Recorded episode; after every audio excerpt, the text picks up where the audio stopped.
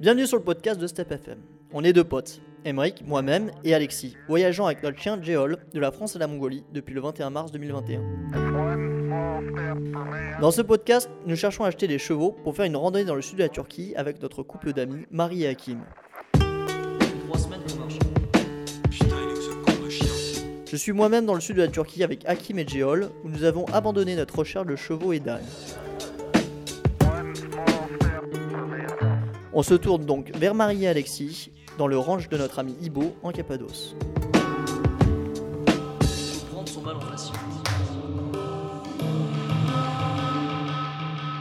Bienvenue sur Step FM.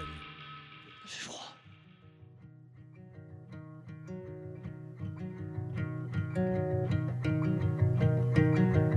Définitivement, acheter un cheval dans le sud de la Turquie s'est avéré bien hors de nos moyens.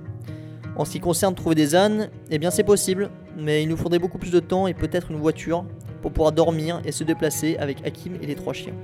Vu qu'on n'a pas tout ça, on se tourne vers Alexis et Marie qui sont en Cappadoce. On se dit que s'ils nous trouvent de beaux chevaux, on pourrait les revendre dans le sud et s'y trouver au niveau du budget. Effectivement, un cheval en Cappadoce se revend 5 à 6 fois plus cher dans le sud. De plus, leur valeur est au plus bas au milieu de l'hiver, c'est-à-dire en ce moment, et au plus haut au début du printemps, c'est-à-dire au moment où on compte les revendre. On compte donc sur Marie et Alexis pour nous trouver de beaux chevaux à un bon prix, avec un moyen de les descendre dans le sud. Mais plus concrètement, comment ça se passe pour trouver un cheval? Cette partie est un peu technique et surtout théorique à propos du début de l'aventure à cheval. C'est un moment qu'on appréhende, car il y a un paquet d'argent en jeu et surtout parce qu'on a une nouvelle charge immense. C'est la responsabilité et la vie d'un nouveau membre de l'équipe. On vous parle bien sûr de la visite d'achat pour un cheval.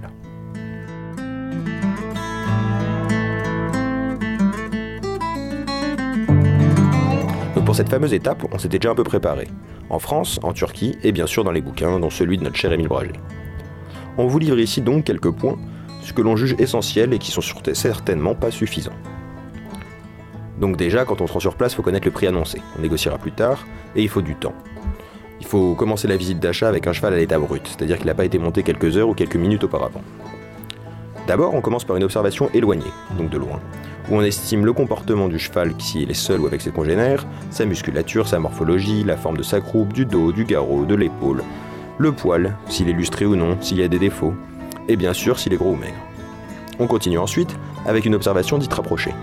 Donc là, on commence pour, avec euh, l'estimation de l'âge, notamment avec la dentition, la propreté et l'intégrité des yeux, des naseaux, des oreilles.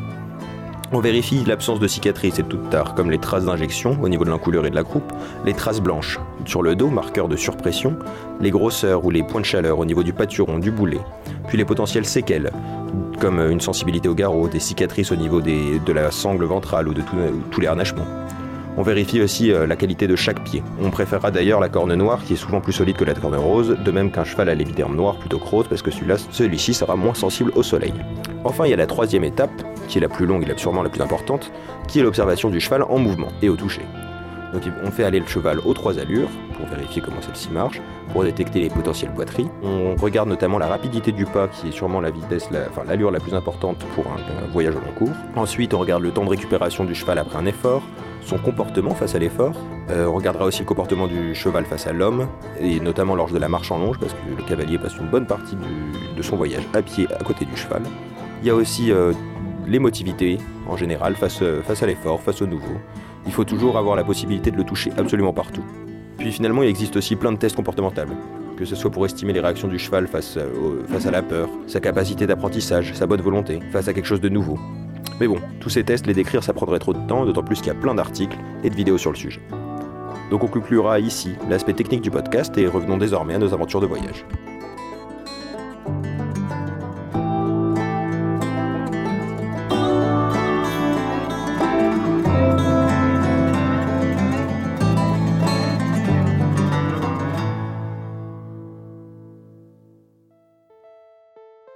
Rico m'a appelé et m'a expliqué du coup grosso modo euh, le prix des chevaux dans le sud, leur état, etc.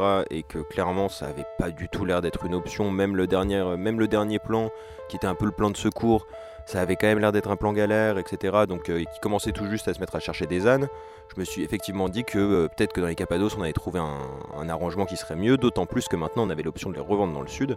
Ensuite, moi, depuis que j'étais tout seul dans les Cappados, il y avait Ahmed, le maquignon, qui vend, enfin celui qui vendait le plus de chevaux autour de chez nous, qui était déjà retourné, enfin qui était déjà venu nous voir avec Ibo chez lui pour euh, reparler des, bah, pour reparler de vendre ses chevaux, etc.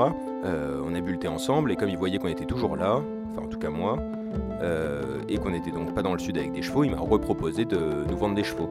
Et à ce moment-là, moi je lui ai dit un prix en rigolant parce qu'en pensant que c'était strictement impossible, notamment par rapport au premier prix qu'il nous avait dit, qu'on cherchait deux chevaux à, je sais plus ce que j'avais dit, peut-être 10 000 TL pour les deux chevaux et le transport jusque dans le sud. Et à ce moment-là, lui, il m'avait plus ou moins dit c'était peut-être une option.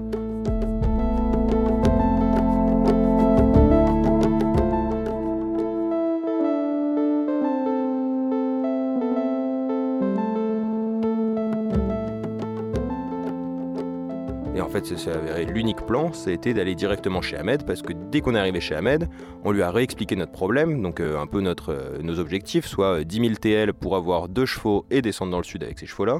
Et lui nous a dit, euh, écoutez, il n'y a pas de problème, je peux vous vendre deux chevaux à 5 000, donc il nous en a présenté. il nous en a présenté 5 si je dis pas de bêtises.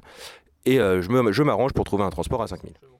Donc là, il a proposé 5 chevaux, enfin il en a peut-être même proposé 7, il y en avait deux qui rentraient plus du tout parce qu'ils étaient euh, eux tout seuls à 7000 les rats, donc euh, ceux-là on les a mis tout de suite de côté. Et parmi ceux qui avaient un prix décent pour nous, bah ils avaient tous un défaut clair c'était un peu la cour des miracles dans le sens où bon ils sont pas chers du tout, sauf que bah, au premier abord en tout cas, il y avait des problèmes partout. Donc il y avait le premier, euh, le plus évident, c'était l'un des plus grands, l'un des plus beaux, sauf qu'il avait qu'un œil. Et euh, en l'occurrence, il l'avait perdu il y a moins d'une semaine. Donc évidemment, bah, dès qu'il dès qu'il y avait des mouvements brusques du côté où il avait perdu son œil, il avait peur. Il y en avait un autre qui boitait. Donc euh, selon Ahmed, il, il s'était pris un coup de sabot par un de ses potes la veille ou l'avant-veille, et du coup euh, c'était censé être pas grave parce que ça avait touché un muscle, sauf qu'il n'y a aucune manière de s'en assurer sans appeler un veto qui coûte plus cher que le cheval lui-même. Il y en avait un autre qui, malgré, malgré le fait qu'il était habitué aux hommes, était, c'était une vraie teigne avec les autres chevaux. C'est-à-dire qu'il l'avait attaché beaucoup plus loin que euh, le gros des chevaux parce qu'il tapait ses congénères. Euh, bref, euh, pas, forcément, pas forcément le meilleur élément pour une équipe de voyage. Il y en avait un autre qui respectait pas l'homme dans le sens où, bon, apparemment tu pouvais monter dessus sans trop de problèmes, mais en fait, nous, comme on n'avait pas monté dessus mais les tenir en longe, il n'hésitait pas à te tirer, à te pousser, etc. Donc on y retourné le lendemain, sauf que cette fois on, on y allait tout seul avec Marie pour avoir toute la journée devant nous. Et là on a passé beaucoup plus de temps. On a fait plusieurs tests, évidemment on a essayé de leur prendre les pieds, donc ça marchait. On les a fait marcher, on les a fait trotter, on a vu quelques défauts sur la marche. Il y en avait un des trois par exemple qui faisait des tout tout tout petits pas. Euh, donc on s'est dit que ce serait un problème pour marcher euh, en général parce que euh, soit il se fatiguait plus, soit il était trop lent, soit il, se mettrait, il partirait au trop dès qu'il fallait accélérer, ce qui, ce qui déséquilibre les bagages. Donc voilà. Donc à partir de ce moment-là, on a dit à Ahmed que, on a dit à Ahmed qu'on lui donnait la réponse le soir même, parce qu'on voulait quand même appeler Rico et Hakim dans le sud. Et du coup, on s'est mis, enfin nous on avait du coup nos préférés. Le soir, on a appelé Hakim et Rico, et juste après, on a appelé Ahmed pour lui confirmer qu'on voulait acheter ces chevaux-là. Avec Rico, on avait choisi Coco. Donc Coco, c'est le cheval blanc qui respectait pas spécialement l'homme, du moins, du moins au début, et en tout, mais qui avait un pas rapide, qui avait l'air plutôt jeune, qui était euh, finalement c'était son seul vrai défaut directement. Et euh, Hakim et Marie avaient choisi euh, le cheval qu'on avait appelé Patate, parce que même s'il marchait lentement, en tout cas ça correspondait à notre pas général pour marcher, donc ça posait pas problème.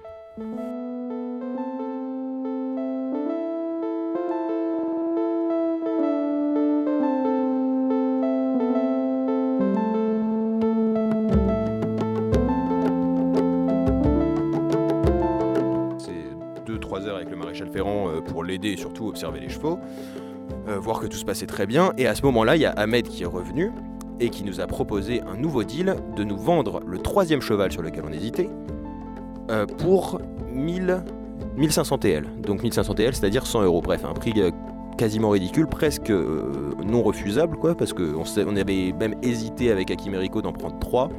Finalement, à cause du prix, on avait dit non, et là, avec ces nouveaux paramètres et un prix beaucoup plus bas, bah, ça devenait carrément intéressant. Donc pareil, cette fois-là, on s'est dit, euh, on a demandé à Ahmed d'attendre quelques minutes le temps d'appeler euh, Rico et Emery, euh, Rico et Hakim. Et on s'est dit, bah ouais, feu, on prend les trois chevaux à une seule condition, c'est qu'on paye pas le ferrage en plus et qui nous fournissent tout le matériel pour le- qu'on puisse le battre parce qu'on n'avait pas le matériel pour un troisième cheval.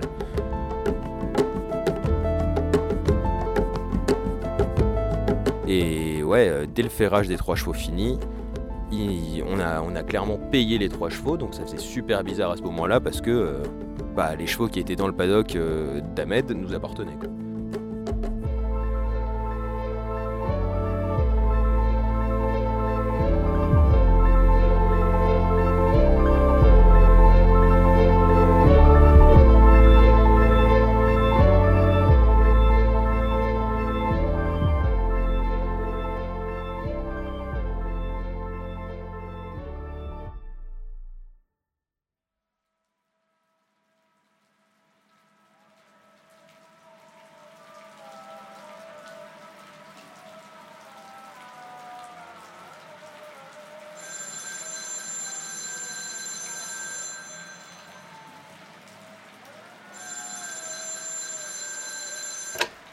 Salut Ouais, ça va ou quoi? Toujours sous notre chapiteau de foot, je reçois un appel d'Alexis. C'est bon, on a les chevaux. C'est bon, vous les avez? Ils vont maintenant mettre les chevaux dans un camion et descendre jusque dans le sud pour nous rejoindre. Il faut que nous, du coup, on s'occupe de trouver un endroit pour les accueillir. C'est juste un peu plus loin, le jour d'après, qu'on rencontrera un ami d'amis, Mohamed, qui va nous trouver un endroit où loger.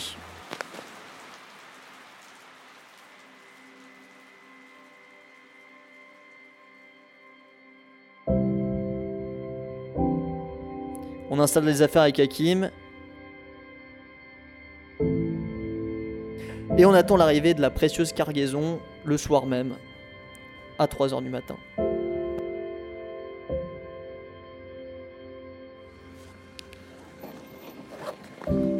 Charles.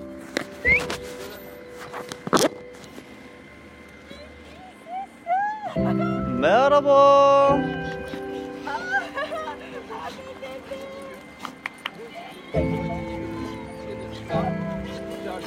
Une grande différence de style dans l'accueil.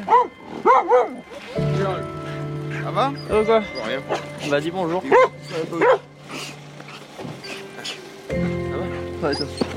Le chauffeur là, je pense qu'il plus. Il Ça a 12 heures d'affilée. Coucou Marie Ça va ou quoi? Ça va J'ai hâte qu'on sorte. Bon allez. Ouais. Vas-y moi je prends le grand si tu veux. Non. Ou réception là-bas, peut-être À l'intérieur On les met là-dedans, tu vois on les met ou pas Dans quoi On les met dans la, dans la maison là-bas, ça commence à être sec, on va mettre la table au-dessus.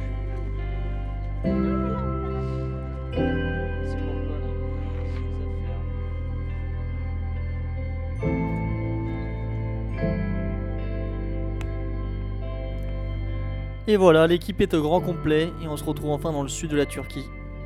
Euh, c'est donc la fin de ce podcast et j'espère qu'il vous aura plu.